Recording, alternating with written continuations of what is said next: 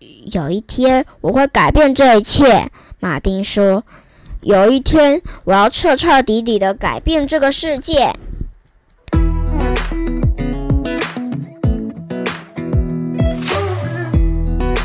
嗨，各位大朋友、小朋友，大家好，欢迎收听晨曦姐姐故事屋。I am Tracy，我是晨曦姐姐。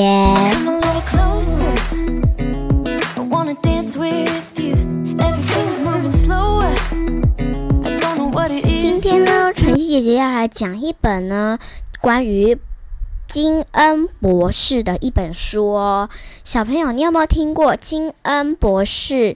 的故事呢？金恩博士啊，他呢，他是一个黑人。以前呐，美国呢，黑人跟白人是不能一起上课的哦，因为他们觉得品种不同就不能在一起上课。然后是有了金恩，是有了金恩博士，才让黑人跟白人又在一起上课做事情喽。那美国呢，有一天是为了纪念金恩博士的庆祝，就是让黑人跟白人在一起，所以呢，美国呢会有特定一天是为了金恩博士的那一天而休假哦。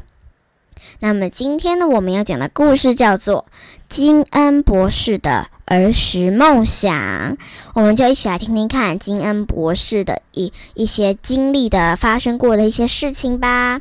故事要准备开始喽！金恩博士的儿时梦想。当马丁路德金恩八岁时，在百货公司里，有一位白人太太冲向他，并给了他一记耳光。“你踩到我的脚了！”他大吼。马丁根本不认识眼前这位愤怒的白人太太，但他仍保持冷静，尽管他感到震惊不已。但他也只是离开现场，没有做任何反击。当马丁还是小孩子的时候，他就已经学会以非暴力的方式来解决问题。他和母亲一样，既温柔且富有同情心。他也和父亲一样，意志既坚定且无所畏惧。在他的成长过程中，他一直保持着这些人格特质特质。最后啊，他成为一位民权运动领袖，受到世界各地无数人们的敬仰。一九二九年一月十五号，马丁的父亲焦急地在卧室外的走廊上走来走去。他的家人们称他为金恩爸爸。他的太太正在卧室里生产。当金恩爸爸得知婴儿是一位小男孩时，他兴奋地跳起来。那时，没有人想到这位男婴长大后成为一位卓位的人物。一开始，男婴取了跟爸爸一样的名字麦克，但几年后，金恩爸爸将自己的儿子名字就改为马丁。马丁的父母让他在美好的环境中长大，他的家十分舒适，有一位姐姐和一位弟弟作伴，身边还有许多慈祥的大人，包括住在同一栋屋子里的祖父母。那金恩爸爸呢，是一位牧师，他对公民权利的关注，以及他布道时所说的有关公民权利的言论，皆深深影响并形塑马丁早期的观念。马丁的妈妈总是教他相信自己。他说：“你和其他人一样好。”对金恩家来说，教会是生活中不可或缺的一部分。有一次，金恩爸爸接待了一位来自维自维吉尼亚州的传教士。那位男人与居民们讨论着加入教会的事情。马丁的姐姐成为第一个加入的人。当马丁看到姐姐加入教会，他也决定加入教会。你才五岁啊！传教士说：“我可不能让姐姐超越我啊！”马丁说：“我要当下一个加入的人。”马丁一家人住在亚特兰大市的奥本大道上，他们住在一栋有着十二间房间的房子里。这栋屋子就是马丁生活的中心。在房子的后院，他会和社区的孩子们一起玩耍。他们在奥本大道上开心的溜直排轮或是骑单车。马丁和学校的同学相处愉快，但学校里有一个小恶霸。那位恶霸打他的时候，他并不会还手，因为他知道暴力无法解决问题。马丁的弟弟丹尼尔，大家都叫他阿丹。兄弟俩喜欢跑跑跳跳，一起玩美式足球和棒球，也会在隔壁的消防局前面玩篮球。因为种族隔离政策，黑人无法在消防队里工作，但在消防队前面，不同种族的孩子们总是玩在一起。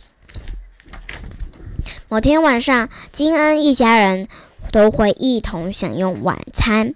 基恩爸爸坚持全家人都要等他回来再一起用餐。当金恩爸爸比较晚回来时，孩子们早已饥肠辘辘，却仍无法开动。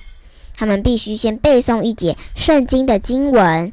男孩们很聪明，他们总是挑只有几个字那一节经文来念。耶稣哭了，这是圣经中最短的一节。马丁嘴边挂着微笑说道：“马丁常常和社区的那一位小男孩玩耍。对马丁来说，那位男孩是个白人，并不是个问题。他们两人后来成为了好朋友。有一天，那位男孩的父亲对他说：‘他不能再跟马丁玩在一起了。’马丁不明白。”他们为什么不能在一一起一起继续呢？当好朋友？为什么？他问金恩爸爸。为什么我他的爸爸说我们不能在一起玩？马丁的父母和他说明了有关种族隔离的事情。他们说黑人总是遭受到不好的对待。马丁相当震惊。他决定，他决定，他也要开始厌恶白人。你不能讨厌那些白人。身为一位基督徒，你有义务对白人有爱。他的父母说：“马丁无法理解这个道理。当白人讨厌我，而且还迫使我和一位最要好的朋儿时玩半分开时，我该如何友爱他们？”他问。“你必须尽力去试。”他母亲说。“有一天，我会改变这一切。”马丁说：“有一天，我要彻彻底底的改变这个世界。”马丁的意志坚定无比。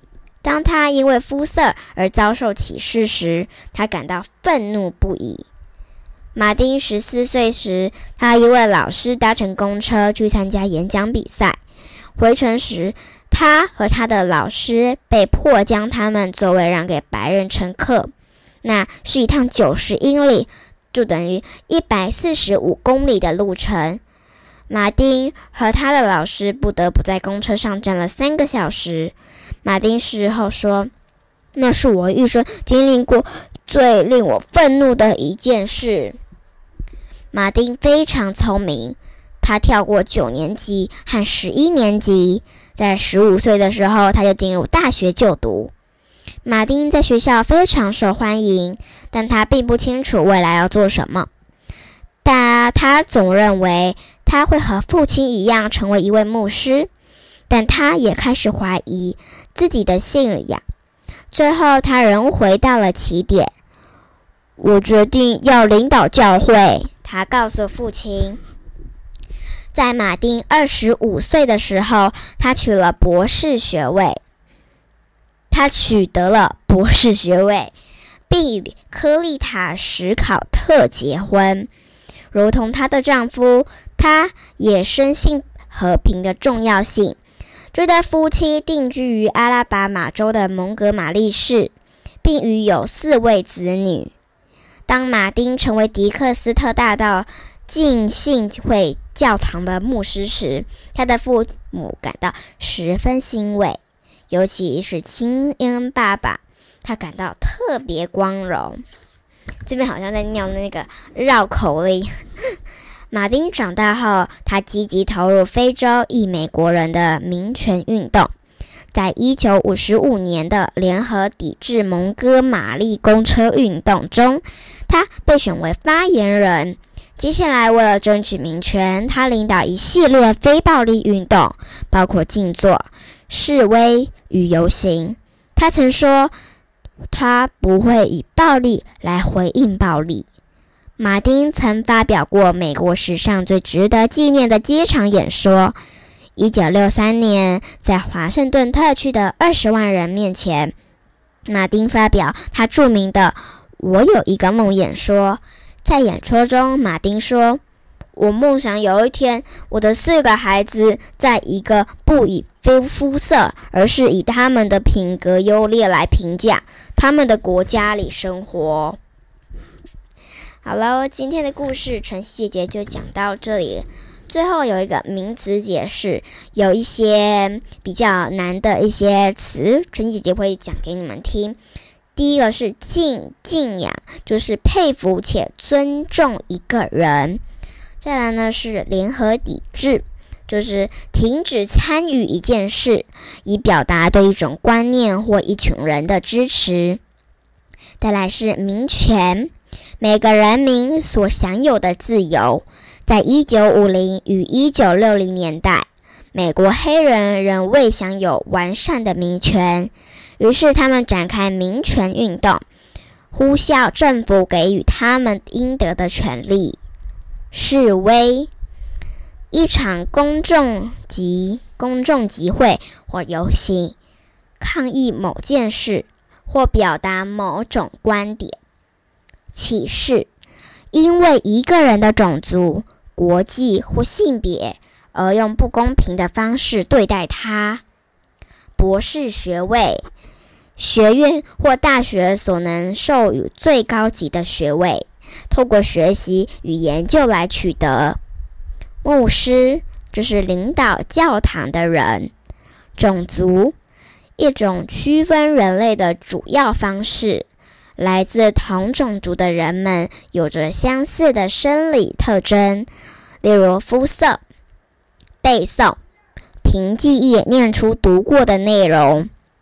种族隔离，用肤色来分隔人们的方式；布道，根据圣经的内容，以宗教为主题的演说；人格特质，让一个人与其他人不同的特点或个性；暴力，用言语或行动来伤害他人，就是骂人或打人，都是暴力的行为。